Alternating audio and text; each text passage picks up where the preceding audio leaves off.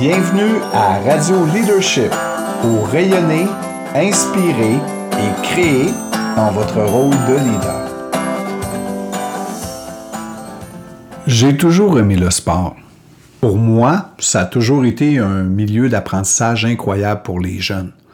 Euh, les athlètes, en fonction de leur niveau, ils peuvent développer euh, la détermination, ils peuvent développer l'engagement, mais surtout, ils peuvent apprendre la gestion de leurs émotions et comment vivre et gérer la pression. Euh, ce qui m'impressionne par contre vraiment, vraiment beaucoup à côtoyer des athlètes, particulièrement des athlètes de haut niveau, euh, c'est cette capacité-là qu'ils ont ou cette volonté de constamment chercher à s'améliorer, sont toujours, toujours à la recherche de solutions qui pourraient améliorer leur performance. Au cours des 20 dernières années, le sport a beaucoup évolué. Euh, que ce reste sur le plan technique, que ce soit sur euh, les méthodes d'entraînement et surtout sur le plan mental. C'est incroyable les progrès qu'a fait le sport ces 20 dernières années. Hein, prenez des patins aujourd'hui, puis des patins y 30 ans, vous allez voir que c'est pas les mêmes patins. La même chose peut s'appliquer au niveau du ski. Euh, la même chose peut s'appliquer à différentes, euh, différentes euh, pratiques sportives. Mais c'est incroyable comment on a cherché à améliorer les équipements, les méthodes d'entraînement et surtout, surtout, les aspects mentaux, hein, la gestion du mental. Euh, j'ai été chanceux parce que j'ai eu euh, trois enfants euh, sportifs, donc j'ai pu assister comme spectateur à cette évolution-là. Je me rappelle particulièrement avec le hockey, ça, ça m'a bien fait rire parce que dans les années 2000, au début des années 2000 ou avant même les années 2000, euh, quand j'entendais parler de la zone, ben, on parlait de la zone d'une façon extrêmement technique. On parlait de la zone offensive, de la zone défensive, de ton positionnement et comment jouer dans ces zones-là. Par contre, avec les années, j'ai commencé à entendre parler d'une autre zone, hein, une zone qui était beaucoup plus intime, qui était comme d'un autre niveau, d'une autre dimension, et qui faisait référence à la puissance intérieure. Certains à l'époque parlaient de leur bulle, certains parlaient de leur zone, euh, certains parlaient du flot, il y avait plusieurs manières de définir, d'expliquer, de, d'enseigner l'état qui était recherché. Euh, c'est suffit, c'était le fun de voir quand aux Olympiques là, ou euh, après des matchs de hockey dans les entrevues, euh, on entendait les, athlètes dire j'étais dans ma zone, j'étais comme porté par une vague. mes émotions étaient ben trop hautes, j'étais pas capable de rester concentré j'avais plus d'énergie. Euh, mes émotions l'ont emporté, j'ai paniqué. On était ben trop stressé, on était, notre énergie allait gérer le stress. Donc, d'une façon consciente ou non, il essayait de nous parler, de nous expliquer hein, en entrevue la relation entre la gestion des émotions, leur énergie et la performance. Il y a beaucoup de traits communs entre euh, le sport de haut niveau et le milieu professionnel, particulièrement en ce qui a trait au leadership. Euh, beaucoup de, personnes ont relevé ces traits communs-là. faut voir aussi comment beaucoup d'athlètes euh, olympiques et professionnels ont donné des conférences dans le milieu des affaires pour voir qu'il y a vraiment un parallèle entre les deux. D'ailleurs, il y a même un auteur euh, québécois, Danny Dubé, euh, qui a écrit un livre, Gérer ses coachés. Et euh, il relève tous ces parallèles-là entre comment gérer une équipe sportive et les liens entre le, management, le leadership. On pourrait faire un podcast juste sur ça. on aurait pour peut-être une semaine à, en parler tellement qu'il y a des liens. Pensez rien qu'à la clarification des rôles, l'objectif, les plans de match même le vocabulaire, les, stratégies, tout, tout, au niveau du vocabulaire, on pourrait encore là s'amuser. Toutefois, pour ce qui est de la zone, de la bulle, du flot d'énergie, je suis obligé de vous dire que le milieu des euh, athlètes est beaucoup, beaucoup en avance sur le milieu professionnel.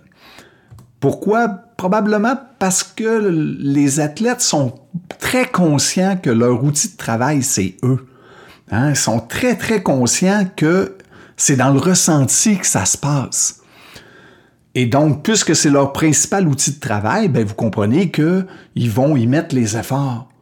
Et très, très rapidement, euh, ils vont chercher des solutions pour l'améliorer, cette bulle-là, ce flot-là, cette énergie-là qui circule en eux.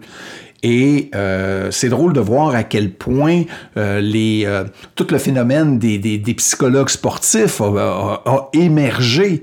les, même, on peut même maintenant, il y a même des, des spécialistes de visualisation, d'hypnose pour les athlètes. Ils ont même des coachs en entraînement mental. Donc, c'est pour vous dire comment rapidement euh, les athlètes ont vu une plus-value à gérer cette dimension-là. C'est drôle parce que pour moi, le leadership, c'est vraiment dans le ressenti aussi que ça se passe. Les gestionnaires, comme gestionnaire, ton principal outil, c'est toi, c'est ta caisse de résonance. Tu sais, on cherche tellement la bonne stratégie, le bon outil, la bonne technique, le bon, alors que c'est ce qu'on dégage qui est important. Comme les athlètes, les émotions y interfèrent dans la qualité de notre jeu, ou si vous préférez, de notre leadership. Que ce soit conscient ou non, on dégage et on ressent. Et ce qu'on dégage et ce qu'on ressent va provoquer des émotions chez les autres et va provoquer des émotions chez nous. Parfois, c'est juste, puis parfois, c'est de façon biaisée. Les émotions altèrent notre compréhension de la réalité. Lorsqu'on est stressé, en colère, hein, avez-vous remarqué comment on est stressant, puis comment c'est difficile de réfléchir à des problèmes? Hein, souvent, on l'avait déjà observé, là, l'adage hein, euh, que quand tu es fatigué, tu es stressé, puis tu es avec un problème, tu le mets de côté, tu vas te coucher, puis le lendemain matin, tu te réveilles, puis tout d'un coup, les solutions viennent d'elles-mêmes. Hein, euh, donc, il faut comprendre que dans la vie comme au hockey, dans le fond, mon état émotionnel, va conditionner comment je vais filtrer mon environnement, mais aussi comment je vais contaminer mon environnement. Imaginez une équipe de hockey où tout le monde est stressé, tout le monde est en beau géritol. Hein? Puis là, ils sont sur le banc, puis ils s'engueulent, puis là, ça se crie après ça glace. Ben, vous comprendrez bien qu'il n'y aura pas grande performance de cette équipe-là. Ben, c'est un peu la même chose. Imaginez la scène, là, une équipe qui est constituée de personnes en colère, sont impatientes, euh, d'autres sont déçus. Euh, certains sont inquiets. Il y en a qui sont super fatigués, puis qui essayent d'échanger, puis de trouver des solutions à un, contexte ou euh, sous pression. c'est un méchant cocktail, là. C'est pas surprenant que plusieurs passent en mode survie. Ben là, ils peuvent chercher de la survie de différentes façons, tomber malade, de l'absentéisme, trouver d'autres jobs ou encore là, être en mode confrontation, puis essayer de s'imposer. Mais vous comprenez que ça fait pas des climats de travail qui sont très sains. Hein? Maintenant, on parle de plus en plus de climats de travail toxiques. Donc, lorsqu'une personne est en colère, ben, veut, veut pas, il va avoir des gestes blessants pour les autres. Ça génère automatiquement des émotions chez les autres. Puis les émotions des autres, ben, vont peut-être renforcer ou gérer d'autres émotions chez l'autre. C'est comme une grosse tag. Hein? Donc, c'est euh, vraiment tentant dans un climat comme ça, dans un contexte comme celui-là, pour un gestionnaire, de vouloir travailler sur les autres, hein? changer les comportements des autres. Pour ma part, je me suis aperçu avec les années que plus j'allais travailler ma propre zone, plus j'allais travailler mon propre flot, ma propre bulle, plus j'allais être conscient de qu'est-ce que j'amène à l'équipe comme état émotionnel. Plus j'allais être conscient de c'est quoi la résonance que j'amène à l'équipe, ben plus j'allais me calmer, ben plus les, j'allais permettre aux autres de se calmer, de sortir de leurs émotions. Un exemple de, cette, de cette résonance-là au niveau de comment on vibre, elle est évidente euh, par, en équitation. Hein, je le vois souvent, là, des gens qui sont stressés sur un cheval. Comment le cheval devient stressé? C'est comme si le cheval, comme il n'y a pas de mental, puis il cherche pas à, à rationaliser, il est dans son ressenti pur. Et les cavaliers sont obligés de constamment travailler leur état émotionnel et leur gestion des émotions. Ça fonctionne de la même façon avec une équipe, avec des individus. C'est juste que nous, on essaie après ça de le récupérer par le mental. Là. On pourra en reparler dans un autre podcast. Mais ça fonctionne que vous le vouliez ou non. Puis ça fonctionne autant pour le bien que pour des choses négatives. Ben, imaginez là, que vous êtes de bonne humeur, vous êtes détendu, confiant, souriant. Ben, comment vous allez contaminer les autres, vous pensez?